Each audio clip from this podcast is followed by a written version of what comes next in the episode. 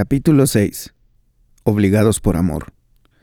Porque el amor de Cristo nos constriñe, pensando esto que si uno murió por todos, luego todos murieron, y por todos murió para que los que viven ya no vivan para sí, sino para aquel que murió y resucitó por ellos. Segunda de Corintios capítulo 5, verso 14 y 15. Vivir por la gracia en lugar de por obra significa que eres libre de la banda sin fin del desempeño.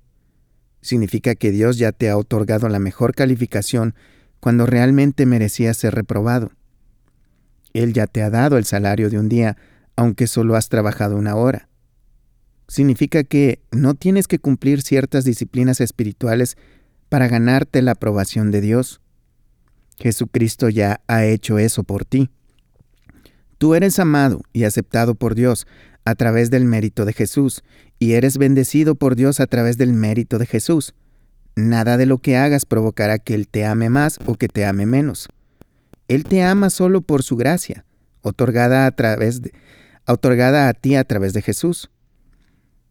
¿Cómo te hace sentir este énfasis en la gracia soberana y libre de Dios? ¿Te pone un poco nervioso? ¿Te da miedo leer que nada de lo que tú hagas puede hacer que Dios te ame más o te bendiga más?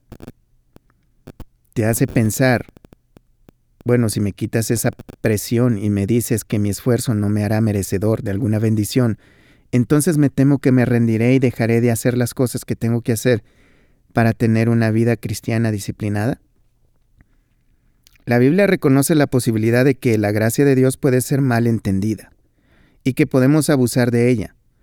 Habla de hombres impíos que convierten en libertinaje la gracia de nuestro Dios, como dice, eh, Judas capítulo 1, verso 4. La pregunta, ¿perseveraremos en el pecado para que la gracia abunde, como dice Romanos capítulo 6, verso 1? Nos advierte de no utilizar nuestra libertad para consentir una naturaleza pecaminosa. Como también dice Gálatas capítulo 5, verso 13. Todos estos pasajes reconocen la posibilidad de que la enseñanza bíblica, que solamente la gracia es la base para las bendiciones de Dios, puede ser mal utilizada como una excusa para consentir una vida perezosa. El apóstol Pablo escribió todo el capítulo 6 de Romanos para contestar esta pregunta. ¿Perseveraremos en el pecado para que la gracia abunde? Porque tuvo que lidiar con semejante pregunta. ¿Qué dijo para que sugiriera ese tema? Toda su enseñanza, hasta ese punto en Romanos, era que la justificación es solamente por la fe en Jesucristo, culminando en la declaración de Romanos capítulo 5 verso 20, mas cuando el pecado abundó, sobreabundó la gracia. Este tipo de respuesta siempre es una posibilidad. De hecho, si nuestro concepto de la gracia no nos expone a ese posible malentendido, entonces no comprendemos profundamente la gracia. Creo que es debido al miedo a esa actitud que frecuentemente cambiamos la doctrina de la gracia a una doctrina de obras. ¿Perseveraremos en el pecado para que la gracia abunde? El fallecido doctor Martin Lloyd Jones, de Inglaterra, uno de los expositores bíblicos más hábiles del siglo XX, dijo, que, dijo lo siguiente en respuesta a esa pregunta. La verdadera predicación del Evangelio de Salvación solamente por gracia siempre conduce a la posibilidad de que este argumento se presente en su contra. No hay mejor prueba de que un hombre está verdaderamente predicando el Evangelio de Salvación del Nuevo Testamento que esta.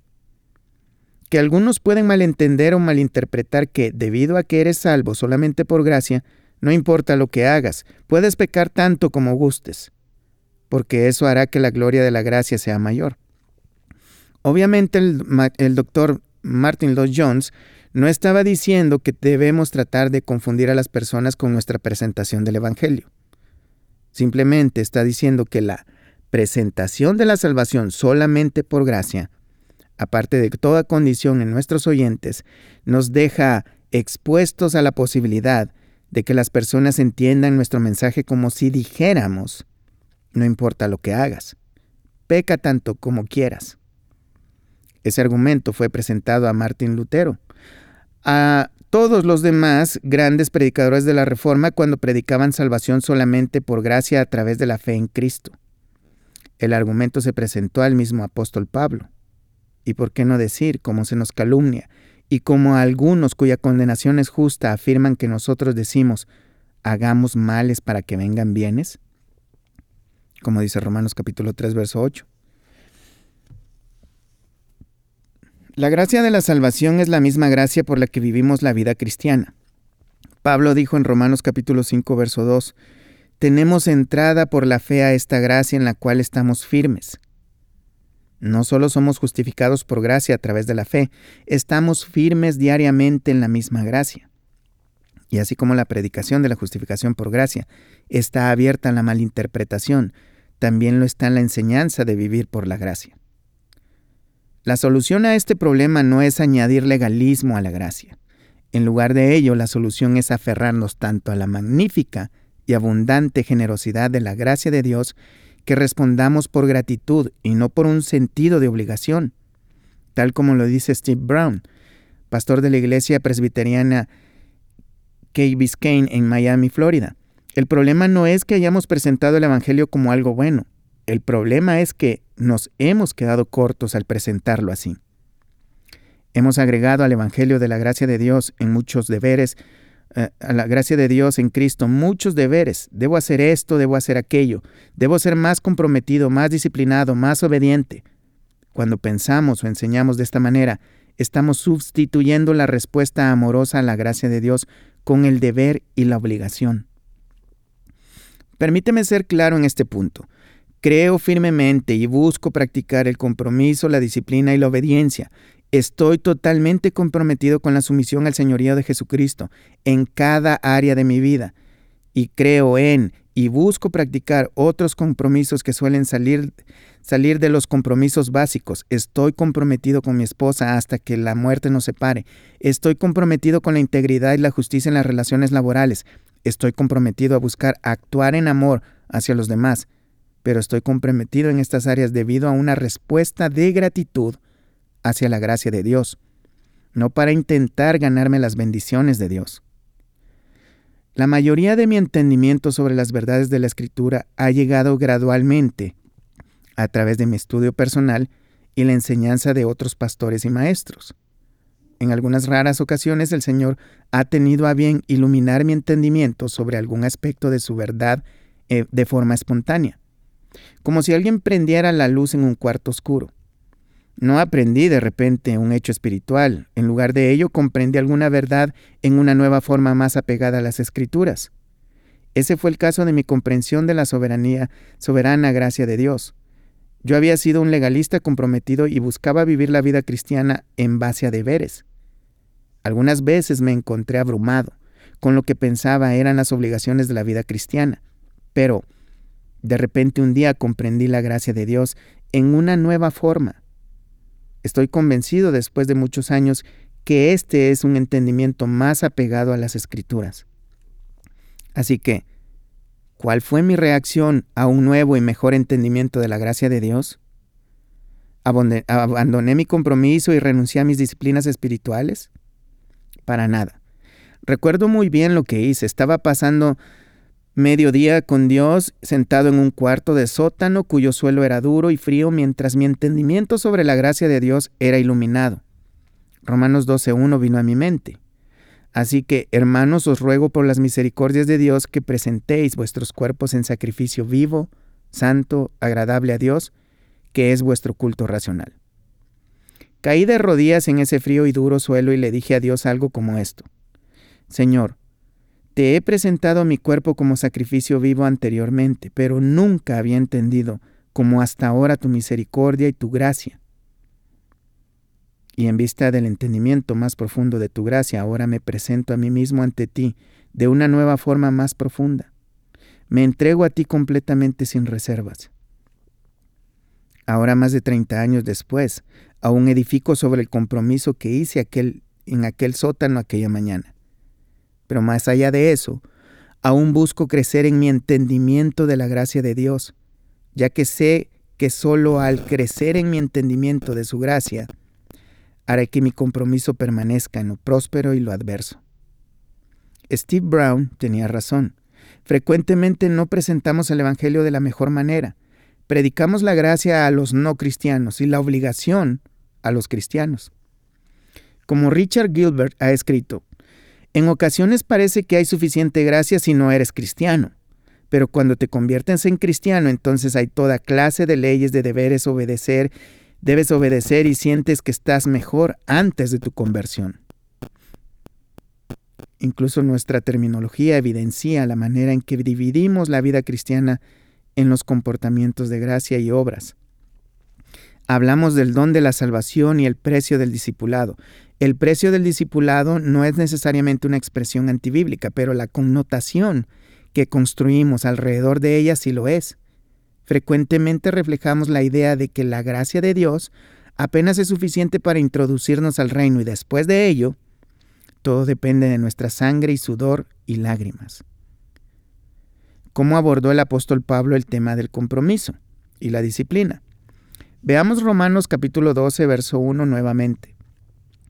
La carta de Pablo a los romanos es la base de la enseñanza bíblica sobre la salvación. En esa carta la enseñanza de la justificación solamente por la fe en Jesucristo es presentada de la forma más completa y convincente. Sin embargo, Pablo escribió la carta a las personas que ya eran creyentes. Él se refería a ellos como amados de Dios, llamados a ser santos.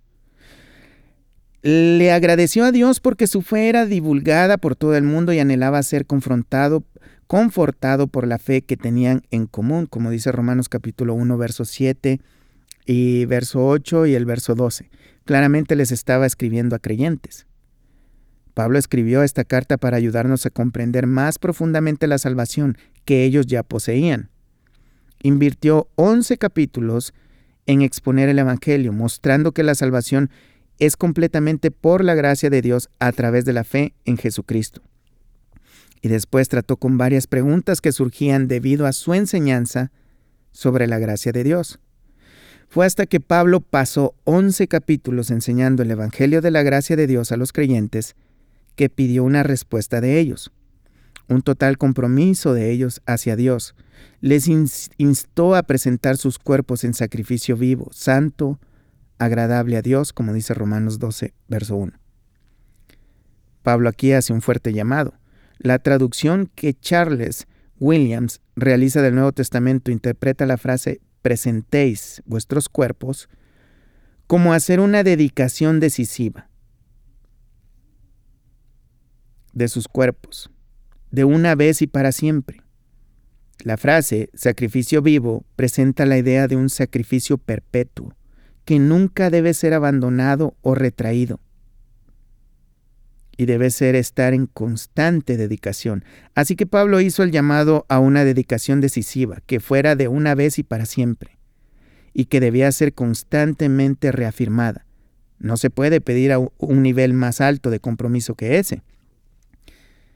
¿Qué consideración presenta Pablo como base de motivación para tal compromiso? No apeló a un sentido de obligación, sino a la misericordia de Dios. Por las misericordias de Dios pidió una respuesta basado no en la obligación, sino en un corazón agradecido.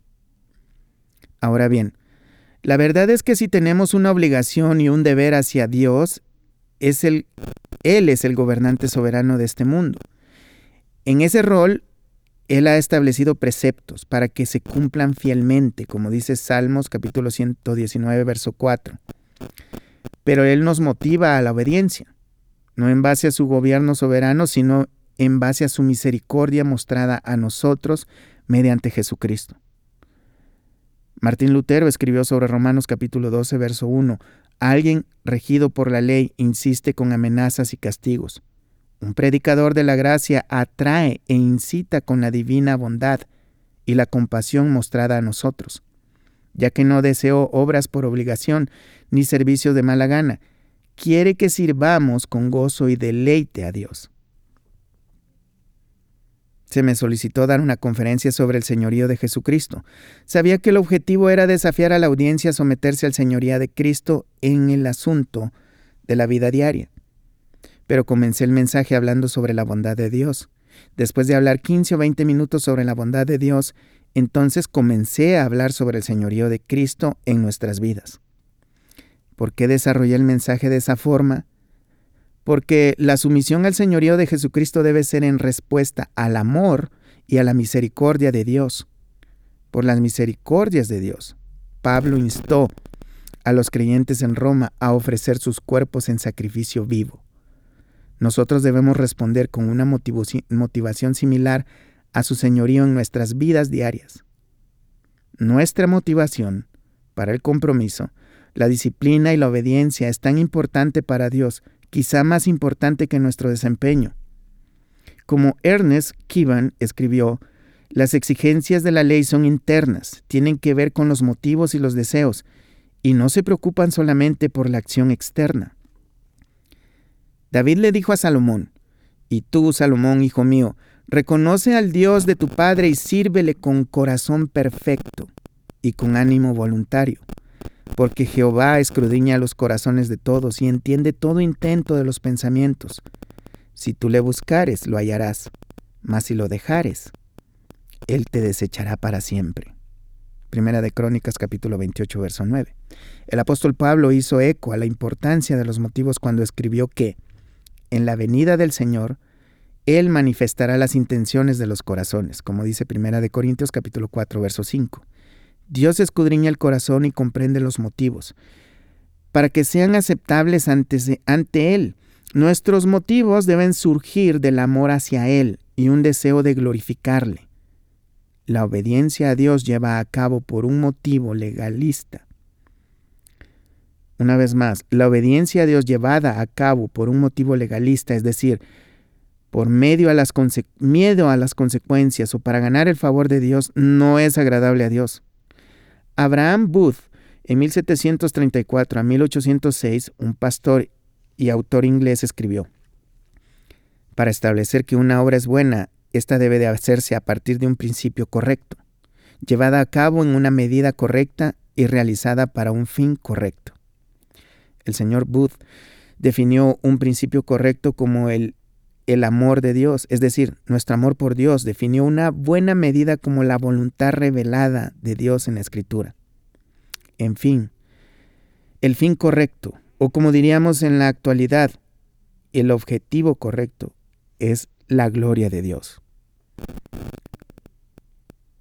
Por tanto, nuestras buenas obras no son realmente buenas a menos que sean motivadas por el amor de Dios y el deseo de glorificarle. Pero no podemos tener tal motivación centrada en Dios si pensamos que debemos ganarnos el favor de Dios mediante nuestra obediencia. O si tenemos que o tenemos, tememos que podemos perder el favor de Dios mediante nuestra desobediencia. Tener una motivación basada en las obras es esencialmente servirnos a nosotros mismos. Surge más por lo que pensamos que por lo que podemos ganar o perder. Por lo que podemos ganar o perder de Dios que por una respuesta de gratitud por la gracia que Él nos ha dado mediante Jesucristo. Vivir bajo la gracia de Dios en lugar de bajo el sentido de la obligación nos libera de una motivación egoísta nos libera para poder obedecer a Dios y servirle en una respuesta de gratitud y amor por la salvación y las bendiciones que Él nos ha asegurado por su gracia. En consecuencia, apropiarnos de la gracia de Dios, lejos de crear una actitud de indiferencia y descuido en nosotros. Nos proveerá la única motivación que le agrada solo cuando estamos convencidos que la vida cristiana es completamente por gracia y estaremos capacitados para servirles servirle con un corazón agradecido y amoroso. Conocí un hombre que diezmaba estrictamente. Daba exactamente el 10% de su ingreso a la obra de Dios, nunca un centavo menos y hasta donde yo sé, nunca un centavo más. Le pregunté por qué diezmaba tan religiosamente. Él contestó, me da miedo no hacerlo. Conocía bien a este hombre y sospecho que su motivación estaba mezclada. De cierta forma disfrutaba dar su 10%, pero su motivación básica era el miedo a las consecuencias si no diezmaba.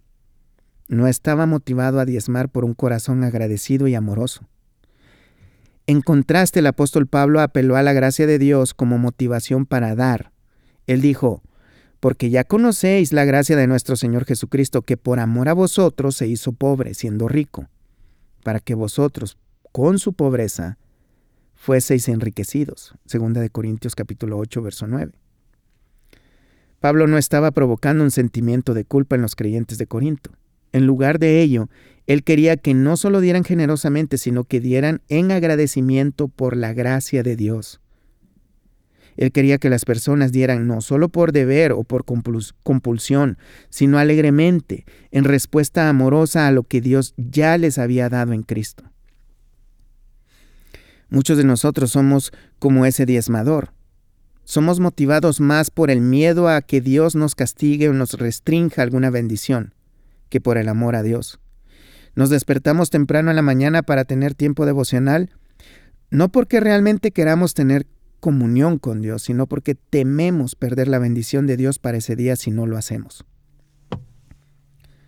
En una ocasión me encontraba en camino hacia una conferencia en donde hablaría sobre la búsqueda de la santidad. Al abordar el avión me enfrenté a una fuerte tentación de mirar con lujuria a una señorita. Inmediatamente vino a mí el pensamiento, no puedes hacer eso. Vas en camino a una conferencia en donde hablarás de la santidad. Al decirme eso a mí mismo, no estaba preocupado por realmente ser santo de la forma que retaría a otros a hacerlo. En lugar de ello, tenía miedo a perder la bendición de Dios en mis mensajes. Al percatarme de mi mala motivación, incliné mi cabeza y dije, Dios, incluso si no abro mi boca para hablar de ti nuevamente, aún así, tú eres digno de que diga no a la tentación. Cambié mi motivación de una obediencia egoísta a una motivación basada en Dios. Permíteme aclarar una cosa para evitar un malentendido. Cuando me refiero a una motivación centrada en Dios para nuestra obediencia y disciplina, no estoy hablando de una inclinación o un sentimiento. No debemos esperar hasta sentir que queremos un tiempo devocional para poder tenerlo, y ciertamente no debemos esperar sentirnos inclinados a obedecer los mandamientos de Dios.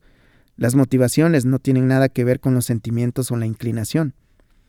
En lugar de ello, se refiere a la razón del por qué hacemos o no hacemos algo. Para la persona que vive por gracia, la razón debe ser una respuesta amorosa a la abundante gracia que Dios ya le ha manifestado en Cristo. Obligados por amor. En 2 de Corintios capítulo 5 verso 14 y 15 dijo Pablo, porque el amor de Cristo nos constriñe, pensando esto que si uno murió por todos, luego todos murieron, y por todos murió para que los que viven ya no vivan para sí, sino para aquel que murió y resucitó por ellos.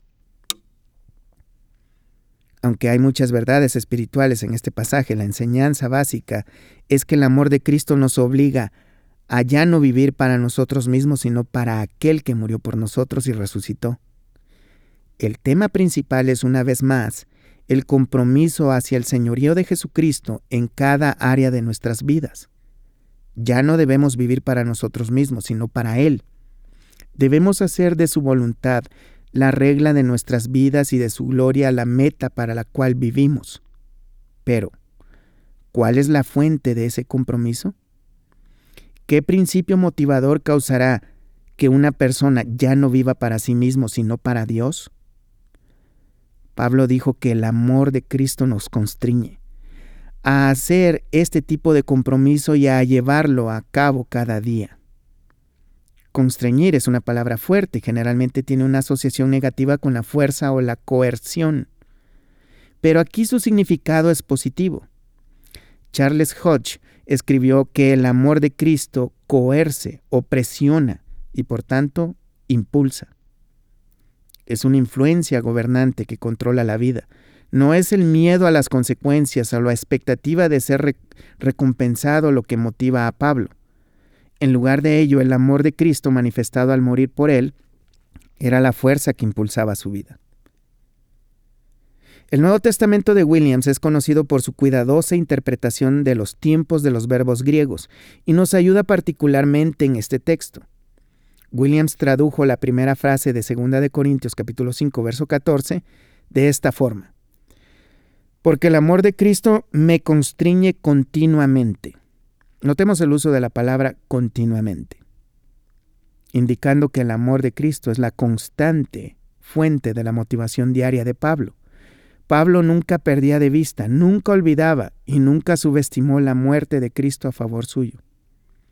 Y a medida reflexionaba en el infinito amor manifestado en la muerte de Cristo, era motivado más bien, obligado e impulsado a vivir por aquel que murió por él y resucitó. Algunas ocasiones cuando hablo sobre vivir por la gracia y no por las obras, comienzo a ver que algunas personas se ponen nerviosas.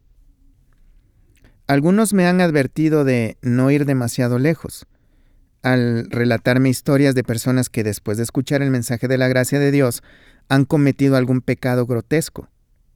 Concedo la posibilidad de que la gracia de Dios puede ser malinterpretada de esa manera. Pero creo que, en la mayoría de las instancias en donde las personas aparentemente abusan de la gracia, no han escuchado el mensaje de la gracia, sino un mensaje de libertad de la ley. La libertad de la ley es el resultado de la gracia y es una importante aplicación de la verdad de la gracia, pero no es lo mismo que la gracia.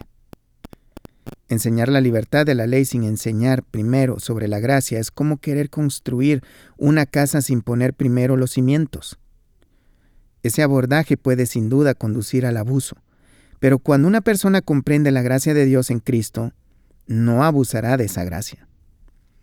Judas habla de hombres impíos que convierten en libertinaje la gracia de nuestro Dios y niegan a Dios el único soberano y a nuestro Señor Jesucristo. Como dice Judas en el capítulo 1, verso 4. Obviamente Judas se refería a los incrédulos, personas impías, y que niegan a Jesucristo. Así que ese pasaje no aplica para los cristianos. Las personas que realmente comprenden la gracia de Dios, no solo intelectualmente, sino en lo más profundo de su ser, no abusarán viviendo irresponsablemente. Durante las semanas que estuve trabajando en este capítulo en particular, me encontraba leyendo Romanos en mi lectura bíblica diaria. Una mañana llegué a Romanos 4 y leí estas palabras en los versículos 7 y 8. Bienaventurados aquellos cuyas iniquidades son perdonadas y cuyos pecados son cubiertos. Bienaventurado el varón a quien el Señor no inculpa de pecado. Cuando leí Bienaventurado el varón a quien el Señor no inculpa de pecado, lloré de gozo y gratitud. ¿Qué motivación más fantástica es que Dios nunca me juzgará por ninguno de mis pecados? Sé que tengo una naturaleza tan pecaminosa como la de todos los demás, y sin la influencia santificadora del Espíritu Santo en mi vida, soy completamente capaz de los grotescos pecados de inmoralidad, borrachera, hurtos y similares, pero esos no son los pecados que me atribulan en este momento. En lugar de ello, lucho con lo que llamo pecados refinados, egoísmo, orgullo, impaciencia, actitud crítica y un espíritu de juicio. A pesar de que les llamo pecados refinados, son pecados muy reales, son pecados por los que no me gustaría dar cuentas a Dios, son pecados que alejo, alejado de la muerte expiatoria de Cristo por mí, me enviarían al fuego eterno. Y si, y si Dios operara en base al mérito en lugar de la gracia en esta vida, son pecados que me privarían de toda bendición divina. En resumen, esos pecados refinados son muy problemáticos. Así que cuando leí que Dios no me inculpará por mi egoísmo, orgullo, impaciencia, etc., lloré de gozo. Dejé de leer y oré, dándole gracias a Dios por su gracia y perdón. Después, ¿qué hice? Me dije a sí mismo, a mí mismo, bueno, si Dios no me, no me inculpará por ninguno de estos pecados, entonces realmente no importa si lucho contra ellos. Pensé, ya que Dios no me inculpará, entonces ni siquiera debo preocuparme por hacer morir esos hábitos pecaminosos. Por supuesto que no pensé eso. En lugar de ello le pedí a Dios que me limpiara de esos hábitos, pecaminosos. Le pedí que me permitiera ser más consciente de aquellas áreas en donde estoy cometiendo esos pecados para poder, mediante su espíritu, hacerlos morir. Como Pablo nos dice que hagamos en Romanos capítulo 8, verso 13, fue constreñido por su amor a buscar deshacerme de esos pecados. Reverencia a Dios. Junto con un sentido de profunda gratitud hacia Dios por su gracia, también me encontré motivado a obedecerlo debido a un profundo sentido de reverencia a Él. cuando José fue tentado por la esposa de Potifar a cometer inmoralidad, su respuesta fue, ¿Cómo pues haría yo este grande mal y pecaría contra Dios? Como dice Génesis capítulo 39, verso 9. No calculó la posibilidad de ira de Potifar ni pensó que podía perder la bendición de Dios. Estaba motivado por la reverencia a Dios. Él estaba preocupado por desobedecer a un soberano y santo Dios. Y, cuando ese Dios había permitido que, aún cuando ese Dios había permitido que fuese vendido como esclavo por sus propios hermanos. El apóstol Pablo combinó estos dos elementos de una motivación centrada en Dios, gratitud y reverencia, cuando les escribió a los creyentes en Corinto. Así que, amados, puesto que tenemos tales promesas, limpiémonos de toda contaminación de carne y de espíritu, perfeccionando la santidad en el temor de Dios. Segunda de Corintios capítulo 7, verso 1. Pablo se refería a las promesas de que Dios sería nuestro Dios y Padre, y nos haría a sus hijos e hijas. Phillips Hughes comentó sobre este pasaje. La consecuencia lógica de poseer tales promesas es que los seguidores de Cristo deberían de romper todo compromiso que no sea sano. Aquí nuevamente vemos las promesas que vienen antes que el deber y que el deber fluye de una respuesta del corazón, del corazón hacia las promesas de Dios. Pero Pablo dijo, en el temor de Dios.